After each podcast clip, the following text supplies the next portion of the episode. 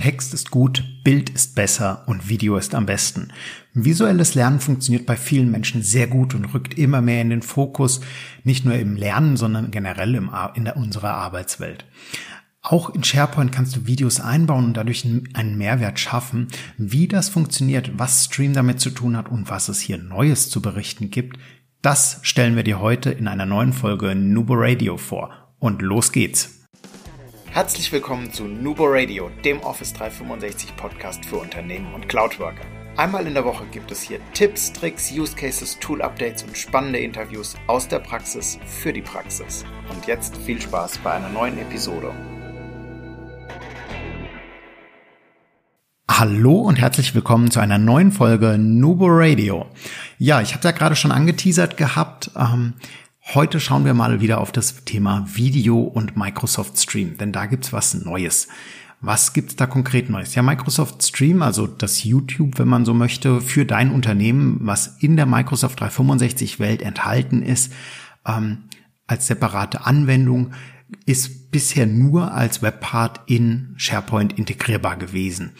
Und Videos lagen immer in dem Portal mit ab und ähm, wenn du ein Video in SharePoint hochgeladen hast, ging das äh, immer über ein separates Webpart, über das sogenannte Dateianzeige-Webpart und du hattest nicht die ganzen Funktionalitäten, die dir Stream so mitgebracht hat, zur Verfügung gehabt.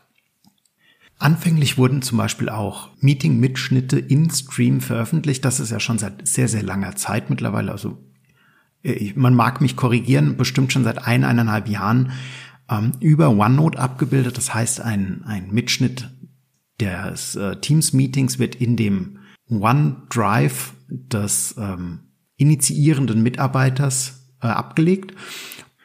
Wir können also sagen, bisher fehlen uns einfach nur in der SharePoint-Oberfläche die modernen Funktionalitäten, die die Stream-Plattform so mit sich gebracht hat. Und das alles kommt jetzt langsam Schritt für Schritt nach. Ähm, was bedeutet das konkret? Das heißt, dass du ein Video nicht mehr separat auf Stream hochladen musst, sondern du kannst es direkt in SharePoint in deiner Dokumentenbibliothek oder vielleicht auch in deinen Global Assets, falls du die nutzt, hochladen, hinterlegen und hast die ähnlichen Funktionalitäten, vielleicht auch noch nicht alle, aber du hast ähnlich auf jeden Fall mal, wie du sie auch in Microsoft Stream hättest. Durch diese Integration der Videofunktion, der Stream-Funktionalität ähm, erhältst du auch, erhalten zum Beispiel auch externe Mitarbeiter, die einen Gastaccount haben, Zugang zu den Videos und natürlich auch zu den Funktionalitäten, die damit verbunden sind, wie zum Beispiel die Transkription in Englisch aktuell nur oder äh, das Bilden von Kapiteln. Und das alles ist machbar, da die SharePoint-Seite mit den Videos halt jetzt auch noch in Teams, im Team integrierbar ist oder als Registerkarte oder natürlich auch nativ der SharePoint angesteuert werden kann, weil eben nicht mehr das Videoportal dazwischen klebt. Bei Stream Classic kannst du nach wie vor keine Gäste mit hinzunehmen. Die Vermutung liegt also nahe, dass Stream, also das Portal an sich, nicht der Dienst, sondern nur die Portaloberfläche abgeschaltet oder weggeschaltet wird. Was genau mit den Videos passieren wird, die dort hochgeladen sind, ist noch nicht definiert. Wir, wir äußern mal die Vermutung an der Stelle, als Microsoft 365 Video abgekündigt wurde und dann auch wirklich entfallen ist, ähm, wurden die Videos, die dort hochgeladen wurden, auch entsprechend migriert und vermutlich wird auch das bei Stream der Fall sein. Und bis das Ganze eintrifft, wird noch ganz schön viel Zeit vergehen. Videos richtig in SharePoint ablegen. Ja, was kannst du denn da tun oder was kannst du beachten? So, wie kannst du das Ganze jetzt in SharePoint strukturieren? Also klar, äh, ich habe es ja eben schon angerissen, es gibt verschiedene Möglichkeiten, die Videos abzulegen. Wir haben Kunden, die setzen eine eigene Bibliothek für Videos ein. Je nachdem, wie viel das ist, macht es auch wirklich sehr viel Sinn an der Stelle. Wir haben aber auch Kunden, da gibt's ähm, die Global Assets sozusagen, wenn du mehrsprachig unterwegs bist oder vielleicht Intranet und ähm, Abteilungsintranet-Instanzen hast, kannst du generell gültige Videos, wie zum Beispiel eine Unternehmenspräsentation oder ein Imagefilm, der immer wieder an verschiedenen Stellen vielleicht verlinkt wird oder aufgegriffen wird, global zur Verfügung stellen oder natürlich auch innerhalb deines Teams oder deiner, ähm, falls ihr sowas noch habt, Fachbereichsseite oder Bereichsseite ähm, in SharePoint Online ganz klassisch. Dazu stehen dir verschiedene Möglichkeiten zur Verfügung. Also wie gesagt, du kannst es entweder in die Standarddokumentenbibliothek legen oder du erstellst über die Schaltfläche neu auf der Startseite eine neue Dokumentenbibliothek oder natürlich gleiche Funktionalität über die Website Inhalte. Wenn du das Ganze jetzt ein bisschen strukturieren möchtest, dann ähm, kannst du die sogenannten Metadaten oder Attribute erstellen. Das heißt, du kannst in deiner Bibliothek hinter den ähm, Standardspalten auf Spalte hinzufügen klicken und kannst zum Beispiel eine Spalte vom Typ Kategorie hochladen, äh, erstellen, um das Video als Video zu kennzeichnen oder aber um zum Beispiel zu sagen, ähm, wir haben verschiedene Videotypen als Beispiel in der Bibliothek, äh, zum Beispiel den Typ Schulungsvideo, Imagevideo, Projektbeschreibung oder ähm, Produktvideo oder irgendwie sowas und kannst es darüber dann verschlagworten entsprechend und dann über Filter unterschiedlich aufrufbar machen.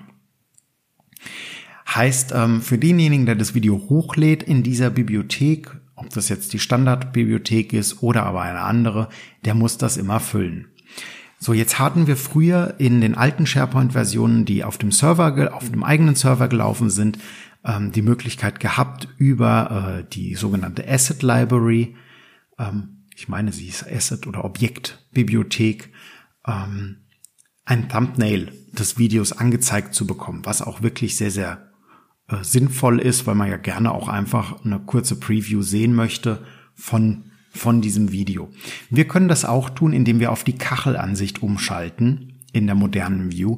Allerdings hat die Kachelansicht einen klitzekleinen Nachteil. Man hat keine Spalten mehr zum Filtern und Sortieren mit drin. Also entweder ihr filtert und sortiert euch vorab die Ansicht und schaltet sie dann um. Oder aber ihr braucht eine Thumbnail, die euch in der ähm, normalen Listendarstellung angezeigt wird. Und dafür gibt es einen kleinen Tipp oder einen kleinen Trick, und zwar ein berechnendes Feld, eine berechnende Spalte. Ihr legt euch eine berechnende Spalte an. Die sollte den Spaltennamen Thumbnail haben.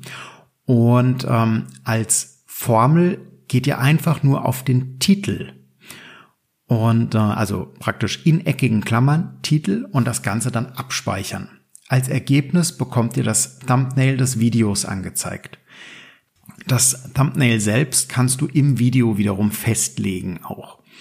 Ähm, Du kannst das Video dann auch entsprechend natürlich nicht nur in der Bibliothek zur Verfügung stellen, sondern vielleicht hast du einen Newsartikel, einen Wissensartikel, ähm, oder eine Startseite, auf der du das äh, zur Verfügung stellen möchtest oder eine Seite, die du in Teams einbinden möchtest, natürlich auch.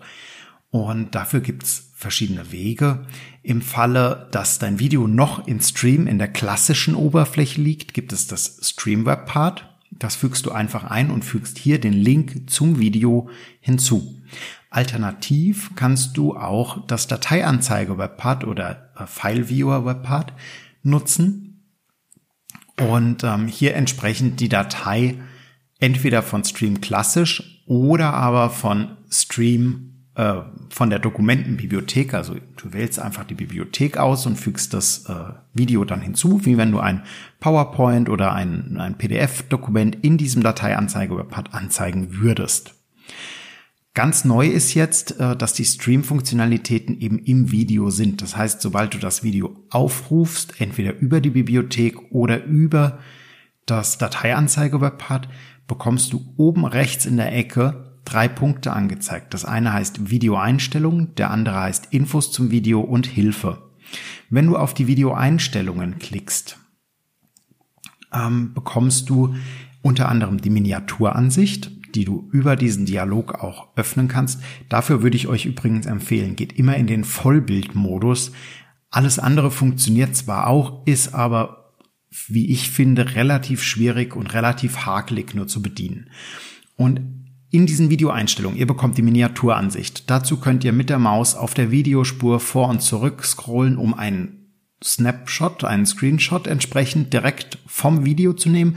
Ihr könnt aber natürlich auch einen eigenen, ein eigenes Bild, ein komplett eigenständiges Bild ähm, mit einem großen Text zum Beispiel oder ähm, einer sehr plakativen Aussage vielleicht oder einem aussagekräftigen Bild, was nicht im Video vorkommt, hierfür benutzen.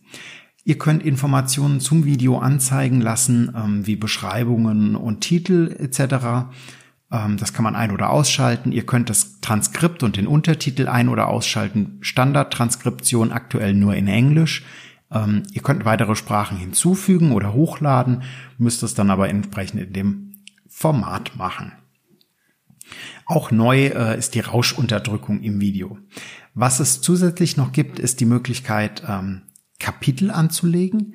Das heißt, ihr könnt ähm, in dem Video selbst, in dem Webpart oder in dem aufgerufenen Video ein Kapitel, wie ihr das äh, von YouTube vermutlich kennt oder auch von, von der Stream-Plattform vorher kennt. Ähm, das heißt, ihr könnt zum Beispiel sagen, von äh, Startzeit 0 bis erste Minute oder 59 Sekunden ist das Intro. Von 59 oder also von einer Minute bis zur fünften Minute ist Thema 1, von Minute 5 bis Minute 10 ist Thema 2 und so weiter. Das Ganze hilft natürlich gerade, wenn man eine Schulungsaufzeichnung zum Beispiel zur Verfügung stellt und man sagt, okay, da haben wir jetzt ähm, die SharePoint Basics gezeigt, Navigation, Oberfläche und Co. Da haben wir jetzt gezeigt Dokumentenbibliotheken und Metainformationen. Im nächsten Kapitel haben wir Listen und ähm, arbeiten damit und dann haben wir noch ein, äh, ein Kapitel zum Thema Seiten, Webparts und Co. Also da sehr, sehr viele Möglichkeiten. Ich finde sie richtig gut. Ich, ich benutze das Webpart auch wirklich gerne und ich finde die Möglichkeit, das endlich in SharePoint ohne Speicherlimitation, ja, also Speicherlimitationen haben wir auch, aber bei weitem nicht diese, in Anführungszeichen, geringen für Videos wie bei Stream. Wenn ich das richtig im Kopf habe, waren das bei der Stream-Plattform je nach Nutzeranzahl zwischen 500 und 1000 Gigabyte gewesen. Und da sind wir jetzt natürlich mit SharePoint Online mit 25 Terabyte müssten im Moment pro Site Collection erlaubt sein, maximal äh, weit drüber hinaus. Ja, lasst uns doch gerne mal wissen, was, wie geht ihr bei euch in der Firma mit Videos um? Habt ihr schon viele Videos? Zeichnet ihr alle Schulungen auf? Stellt ihr nachträglich nochmal zur Verfügung? Wie zeichnet ihr auf? Mit Teams, mit äh, Camtasia, mit einem anderen Tool? Ähm, wie geht ihr da vor? Was sind so Regeln in der Videoaufnahme, auf was ihr achtet? Und äh, wir würden uns freuen, wenn wir einen Gast vielleicht zu dem Thema finden, nochmal Videoerstellung. Und ähm, ja, was habt ihr euch überlegt, um Videos im Unternehmen anzubieten, zu platzieren? Welche, äh, welche Regelungen zur Speicherung findet ihr? Und wie findet ihr die neuen Funktionalitäten, die uns der Streamdienst in SharePoint Online so mitgebracht hat? Lasst es uns wissen, wie immer gerne auf Social Media, Instagram, LinkedIn, Xing, Twitter oder auch per E-Mail info at nuboworkers.com die Shownotes zum aktuellen Podcast inklusive aller Screenshots, Videos, Tipps, Tricks und Co. findet ihr auf www.nuboworkers.com. Sollte euch der Podcast heute gefallen haben, denkt dran, ein Daumen hoch auf eurem Podcast-Player wäre super. Teilen, liken, wie immer erwünscht und wir freuen uns auch über neue Newsletter-Abonnenten mit monatlichen Updates zum Podcast in eurem Postfach. Immer schön dran denken, Collaboration beginnt im Kopf und nicht mit Technik. Du möchtest noch einmal mehr Details zur Folge, willst uns eine Frage stellen oder aber einfach in Kontakt treten, um dich als Interviewpartner vorzustellen? Kein Problem, auf www.nuboworkers.com findest du Insights zu Nubo Radio, als auch unsere Kontaktdaten und die Social Media Plattform. Viel Spaß beim Klicken!